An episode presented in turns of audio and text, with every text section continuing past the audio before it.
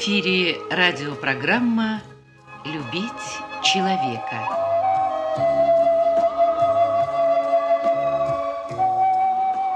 У микрофона автор и ведущий радиопрограммы писатель Константин Антишин.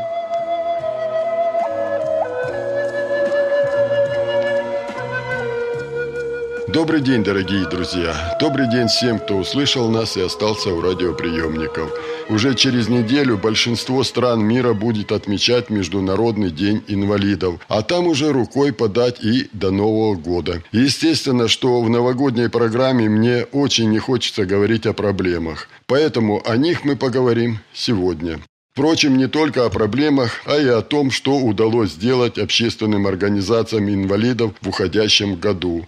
Напомню, что именно в этом году Государственная Дума Российской Федерации наконец-то ратифицировала Международную конвенцию прав инвалидов. То есть Россия согласилась с тем, что инвалиды нашей страны должны пользоваться теми же правами и возможностями, которыми пользуются инвалиды Европы, Америки и других развитых стран.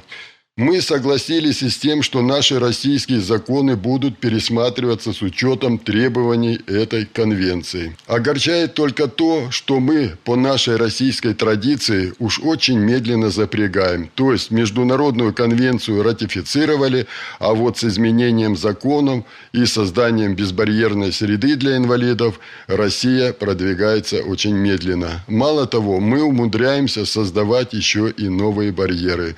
Об этом и будет сегодня наша беседа с председателем Координационного совета общероссийских общественных организаций инвалидов Краснодарского края Юрием Серафимовичем Третьяком. Юрий Серафимович, мы ратифицировали Международную конвенцию о правах инвалидов – и естественно, что сейчас очень многие действующие законы Российской Федерации, да и местные законы, нужно будет пересматривать, чтобы они соответствовали этой конвенции. Но их можно пересматривать по-разному. Можно просто по очереди, а можно пересмотреть главные, которые действительно сегодня влияют на жизнь людей с ограниченными возможностями здоровья. А вот чтобы выбрать эти главные, нужно, чтобы представители от этих общественных организаций инвалидов были в законодательных органах власти, в Государственной Думе. Вот у нас недавно прошли выборы в законодательное собрание края. Есть ли там представители от инвалидов? К сожалению, в наше законодательное собрание края представителей общероссийских общественных организаций инвалидов Краснодарского края нет. Ни одного человека, ни от одной э, общественной крупных организаций. Меня выдвигали и наша организация, и другие организации инвалидов. Я принимал участие в праймерис, занимал в праймерис верхней строчки, но почему-то мы не попали в список кандидатов в депутат. Мы будем вынуждены работать так же, как и работали ранее, хотя это, конечно, осложняет работу.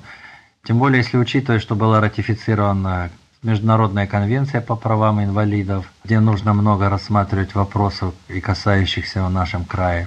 Но, к сожалению, как-то вот не советуются с инвалидами, и тем более э, не включили нас в этот список там, э, от «Единой России». Хотя обращение было и к губернатору, и в региональное отделение, политическое отделение партии «Единая Россия». Имеем и соглашение с этой партией, и являемся членами Общероссийского народного фронта, и за веру Кубани Отечества вступили. Ну, почему-то, говорится, про инвалидов забыли. Но будем работать, исходя из тех условий, которые есть на сегодняшний день. А, к сожалению, э, вопросы есть, которые обсуждать не только по законодательству, но и даже жизнь в муниципалитетах. В городе Сочи до сих пор не была оказана в этом году помощь местной организации э, там, общество слепых, общество инвалидов и так далее. Или Армавир там в прошлом году на Совете по делам инвалидов рассматривали, то есть они выделили хотя бы 100 тысяч, там на, действительно можно было что-то делать. В этом году 25 тысяч, и пишут, что мы просто поделили всем по 25 тысяч. То есть кто работал и кто не работал, ему с луной свалилось. То есть абсолютно не учитывали работу, ни сложности организации. Просто социально ориентировано. Это там пчеловоды, рыболовы и так далее. Это одно дело. А когда еще организация социально ориентированная и общественно полезная, это совсем другое дело. Но как-то вот это недооценивается на местах. И мы обращались к вице-губернаторам Хатуову и Джамбулат Хизировичу и Золина Галине Дмитриевне.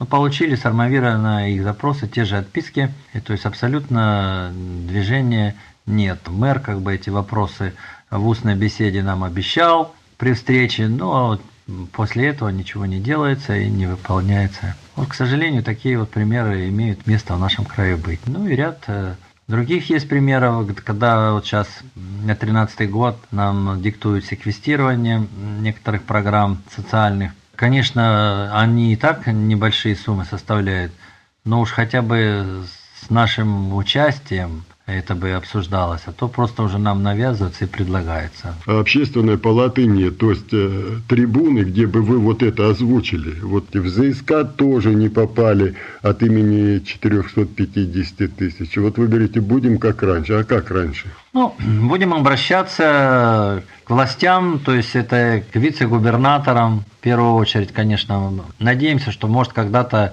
и организуют встречу нам с губернатором, потому что последние 9 лет практически уже встреч с общественными организациями инвалидов не было. Я понимаю, конечно, огромную занятость э, Александра Николаевича, но полагаю, что хотя бы раз там в год или в два года надо бы встретиться, потому что вот назревают некоторые такие не очень хорошие тенденции. Хотя, в принципе, как бы администрация края поддерживается эти программы социальные, все. Но э, часто бывают такие отклонения, которые требовалась бы, конечно, уже жесткая рука э, руководителя, губернатора, скажем.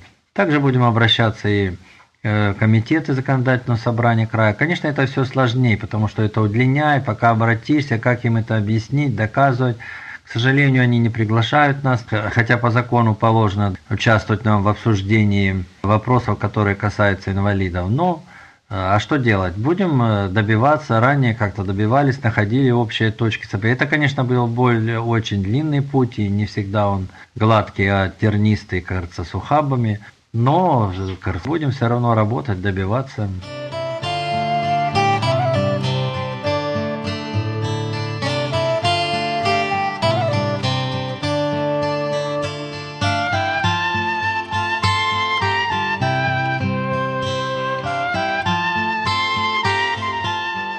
Юрий Серафимович, Краевое законодательное собрание, затрагивая вопросы инвалидов, обсуждая, принимая какие-то программы, что вы сейчас сказали, они не приглашают. А вот федеральная власть приглашает. В Геленджике состоялась рабочая конференция медико-социальной экспертизы. То есть все главные эксперты страны приехали в Геленджик на рабочую конференцию. Ну, это связано с тем, что а, сама медико-социальная экспертиза переходит в Минтруда, и там сложности. Вот вас как раз туда пригласили, и меня тоже пригласили. Вы там выступили, какие вопросы болевые вот вы там подняли? Ну, во-первых, в мае этого года наше государство ратифицировало наконец-то Международную конвенцию по правам инвалидов. И эта конвенция требует э, внесения поправок в многие законы Российской Федерации. Ну, как минимум 89, а так их и будет еще больше. На сегодняшний день подготовлены поправки в 21 закон. Э, конечно, это нужно приводить наше законодательство в соответствии с международным, раз мы взяли такие обязательства на себя. Вот это будет двигаться потихоньку. В том числе и международная классификация функционирования. То есть признание инвалидности, какой инвалид, что ему надо, там, э, какие получать услуги по месту жительства, по работе и так далее.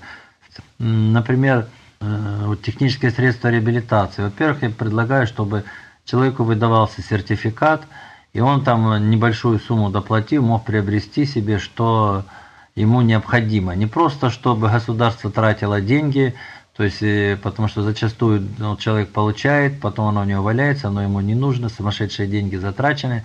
Ну а тогда бы это было бы э, и для государства выгодно, и для людей.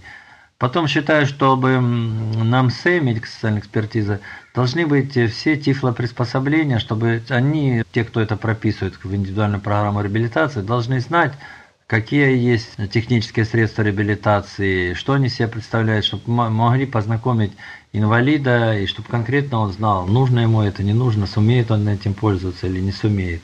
Затем второй группе у нас вот э, с плохим зрением не прописывают устройство говорящей книгой. Вместе с тем запрещают читать, потому что зрение теряется. И э, не дают устройства для прослушивания говорящих книг. Это абсолютно неверно. Мы призываем, чтобы это внести изменения.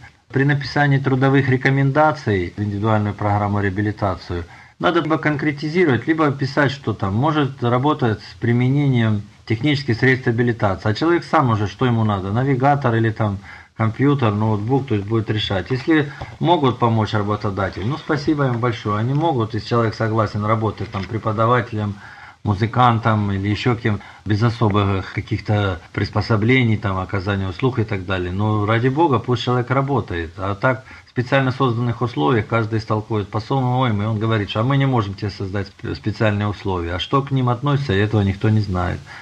Затем, э, чтобы вот это внедрение новых э, подходов и методов при освидетельствовании на МС, чтобы не привело к автоматическому механическому снижению инвалидов. То есть настолько будет там много этих новых э, требований, что можно автоматически даже инвалида признать не инвалидом. Нужно очень аккуратно. Сейчас вот проходят, кстати, пилотные проекты в некоторых регионах, и они выявляют некоторые, кажется, несоответствия Затем необходимо сделать, чтобы человек э, получал вот объективные э, сведения, то есть чтобы учитывалось при получении группы инвалидности там место проживания, социальная среда, там личностные его э, качества или особенности, образование, его мобильность и так далее, чтобы все это учитывалось и максимально объективно подходили к этим вопросам.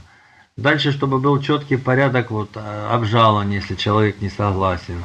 Затем, э, чтобы был разработан максимально удобный э, способ получения вот этих всех услуг реабилитационных инвалидам. Потому что это тоже человеку столько надо пройти и справок собрать, когда они могут между собой по интернету, по электронке обменяться сведениями о данном гражданине. Максимально сократить число посещений вот, инвалидами при освидетельствовании или получении этих услуг, чтобы была какая-то взаимосвязь с поликлиниками, стационарными вот этими лечебными учреждениями, департаментом здравоохранения, департаментами соцзащиты, ну, министерствами сейчас они. Чтобы человек не гоняли взад-вперед, а как-то есть там инвалид, по зрению первой группы, все, ну что там прописывать? Естественно, ему нужна трость, чтобы он обратился по заявлению, мог ее получить или далее. То есть многие вопросы не надо проходить, там кардиограммы, анализы. Зачем, чтобы получить человеку трость, это делать? Вот эти вопросы как бы мы освещали. А вот, Юрий Серафимович, вы серьезный вопрос подняли, и оказалось, что не только в Краснодарском крае, а там несколько областей, краев тоже сказали у них так. Это когда человеку, инвалиду, дают э, санаторно-курортную путевку. Да, я понял. И, да, вот, э, вот это объясните, Есть, что было. Э, в законе было такое понятие, как основное заболевание. К сожалению, оно трактовалось по-разному. Значит, одни трактуют основное заболевание это то, которое привело к инвалидности, а в разъяснениях других Министерства здравоохранения оно трактуется как основное заболевание это то, которое представляет угрозу Э, ухудшения здоровья на данный момент. То есть, если у человека уже нет ноги или глаз, то что выходит, ему отказывали тогда в лечении. Это было абсолютно неверным. Значит, мы обратились в Министерство здравоохранения и труда. Через прокуратуру мы получили ответ, что да, основным заболеванием является сегодня это то, которое на данный момент представляет угрозу здоровью. То есть, если у вас там сердце заболело, или желудочно-кишечный тракт, или еще что-то, вам его надо лечить. А это не потому, что вам надо восстановить э, то, что вас привело к инвалидности. К сожалению, вот такие нюансы, они встречаются чиновниками, трактуются фривольно, скажем, в свою пользу, чтобы урезать, уменьшить число э, предоставляемых услуг бесплатно инвалиду.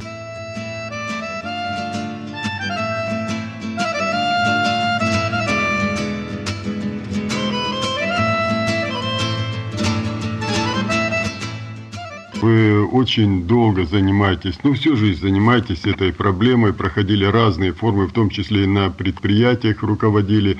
В какой-то мере вы и политический деятель, потому что возглавлять такое крупное объединение, тем более это общественная организация, тут и политика. Вот не кажется ли вам, что здесь огромный просчет государства делает тем, что вот эти льготы оно у инвалидов отобрало на предприятиях э, по налогам? Э, ведь если бы инвалидам не только предприятиям дать, допустим, послабления по налогам серьезные – скажем, даже частнику, инвалиду, и, скажем, ограничить суммой 1 миллион, э, скажем, прибыли в год, вот тогда послабление, даже частнику, инвалиду, то тогда бы многие инвалиды сами бы себя обеспечили, то есть государство бы – сбросила многих со своих плеч. Вот говорят, денег в бюджете не хватает, все. Да они бы сами заработали, еще бы семьи обеспечили. Но самое главное, люди реализовали бы свой потенциал жизненный, ведь жизнь только одна. А вот тем, что государство э, отбирает эти льготы – и ставит их э, в очередь просителей постоянных. Во-первых, оно унижает людей, личность, во-вторых, не дает реализоваться, и в-третьих, оно само себе на плечи взваливает всю эту нагрузку. Ну вот политически, по-моему, это неправильное решение. Вы как думаете? Ну, к сожалению, у нас, э, скажем, качество людей, вот это чиновников, возглавляющих различные э, оно все-таки, на мой взгляд, падает. Падает их некомпетентность, э, к сожалению. И те люди, которые эти принимали законы, отбирая льготы, они просчитали то, что сегодня, то есть они получат в казну. И все, то есть они жили сегодняшним днем. Да, отобрали льготы, сегодня они как бы вроде бы заплатили, но они абсолютно не просчитывают завтрашний и послезавтрашний день.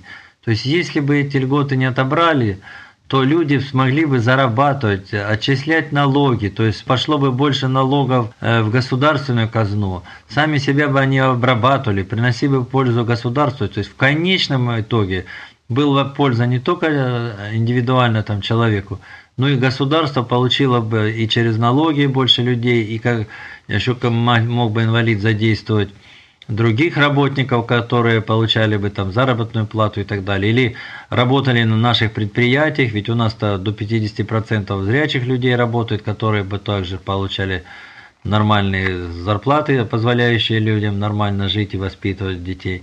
То есть, конечно, здесь абсолютно, абсолютно не просчитан э, будущий эффект, абсолютно. Когда это будет принято политическое решение, что в конце концов надо вот сделать по-другому. Ну, надеемся, что это будет. К сожалению, эти все моменты, они очень-очень бюрократическая машина занимает, чтобы ее провернуть, что-то решить, длительное очень время. Всероссийское общество слепых, Краснодарская краевая организация, зарабатывали своими предприятиями такие деньги, что строили дома, давали квартиры, строили детские садики, содержали художественную самодеятельность, вот дворец культуры – сейчас инвалиду купить квартиру, ну, это нереально. Даже здоровому человеку, э, вот э, чиновнику какому-то средней руки тоже нереально, если взяток не берет. А уже инвалиду никак. А вот если бы были бы вот те условия, в каких вы раньше ваши предприятия работали, вы могли бы сами какой-то доме как-то вот э, жилье хотя бы дать. Вот э, это было или нет? Ой, к сожалению, это осталось все в прошлом. Да, это было. И мы и строили, и содержали много социальных объектов. И еще и сегодня, кажется, многое что сохранили. Но вот это лишение льгот, оно сильно ударило. Ведь мы не сидели на этих деньгах, не строили себе там хоромы на морях. Мы даже помогали и школам были шефами, и детсадам, и больницам оборудование закупали и обеспечили инвалидов всех путевками и техническими средствами этими реабилитации. Сегодня, поскольку отобрали льготы, это, я считаю, во-первых, это обходится дороже государству, в первую очередь. Вот, и во-вторых, это очень большие неудобства. И, естественно, к сожалению, продекларировано право да, там, на жилье инвалида. Но практически этого нигде, ни в одном городе у нас этого не делается. То есть очередь существует, но она формальная. Единственное, что было, немного вот выделял федеральный центр э, там э, компенсации деньгами, да, там по 500 с чем-то тысяч на человека. Было таких несколько у нас семей. А так, к сожалению, да, вот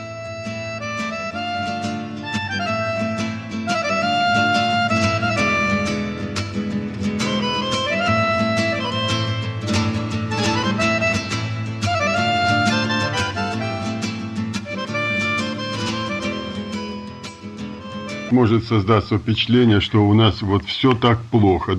Не все так плохо, просто хорошо и хорошо. Мы как-то об этом не очень говорим, потому что скорее хочется сказать о проблемах, вот в том числе и о тех, которых мы сегодня с вами говорили. Тем не менее, нельзя тоже умолчать, что вот есть собственный дворец культуры у вас э, хоровые коллективы, у вас сильно развита художественная самодеятельность. Ну, спорт я уже не говорю, это уже мы много раз давали в эфир, э, какие спортсмены, э, первые чемпионы мира. У вас есть эстрадные певцы, кстати, победители всероссийского конкурса. Есть лауреаты премии «Международный филантроп». Различные кружки бесплатные проводятся вот в вашем Дворце культуры. Очень много делается работы. Как выживаете, Юрий Серафимович? Как вы вот это все содержите? Как э, вы делаете так, что жизнь э, Всероссийского общества слепых в Краснодарском крае кипит? Каждый день что-то приятное происходит. Ну, во-первых, у нас не только даже в конкурсе среди инвалидов лауреаты есть, но и среди зрячих, это и в конкурсе патриотической песни края, и вот в Славянске славянские традиции, лауреатом стал наш инвалид по зрению, и в голоса традиции в Темрюке. И вот проходил последний в станице Тульской казачий фестиваль, лауреатом стала наша инвалид, то есть солистка Бояринева Людмила. Конечно, здесь э, много сделано администрацией края. Прямо скажу, что приняты программы, создан физкультурно-спортивный клуб инвалидов Кубани, выделяются средства на проведения различных смотров, фестивалей, конкурсов и на участие во всероссийских и международных э, мировых чемпионатах, европейских. Это очень много сделано. Это хорошо, мы где-то были даже во многих областях впереди других регионов. Но сегодня мы начинаем пробуксовывать. То есть то, что вчера было очень хорошо, завтра это уже будет э, вчерашний день. И, естественно, надо двигаться вперед. Э, вот здесь у нас происходит вот немножечко, конечно, отставание. Хотелось бы, чтобы больше обратили на это внимание, чтобы к нам прислушались, совместно с нами наметили дальнейшие пути развития вот, и, и доступной среды, чтобы она не заключалась только там где-то сделать пандус, а нужен он, и правильно ли он сделан. А надо и ориентиры, и различные макеты для инвалидов по зрению, и оказание услуг, то есть это и банковских услуг, и в аптеках, и в магазинах, чтобы инвалид мог спокойно это это очень широкий спектр. И, конечно, зачастую зрячий человек обычный, он то просто даже не представляет, что необходимо этому инвалиду. Поэтому хотелось бы, чтобы здесь э, прислушивались к нам.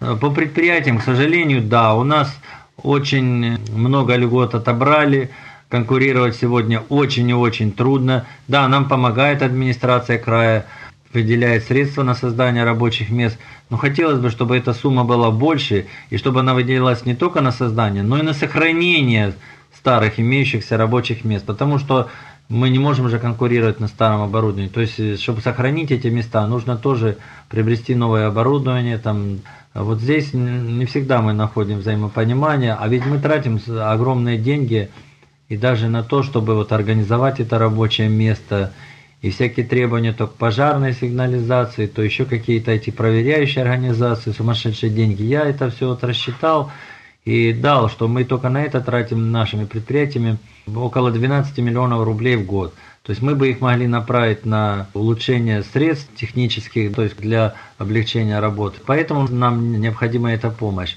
А что касается налогов. Да, я приведу пример. Всероссийское общество слепых в прошлом году отчислило 1 миллиард 400 миллионов э, рублей налогов, а государство нам вернуло лишь только 360 миллионов. То есть это очень малая доля.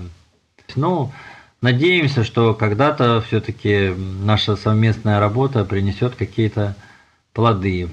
По-другому мы просто жить не можем. Поэтому мы благодарны за то, что сегодня делается – но чтобы жить уже завтра, нужно, конечно, уже какие-то новые формы, методы работы и дополнительные средства. Это естественно.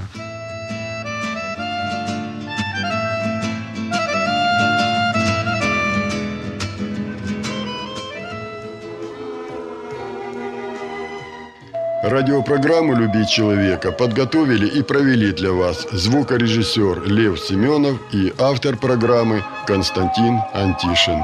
До свидания.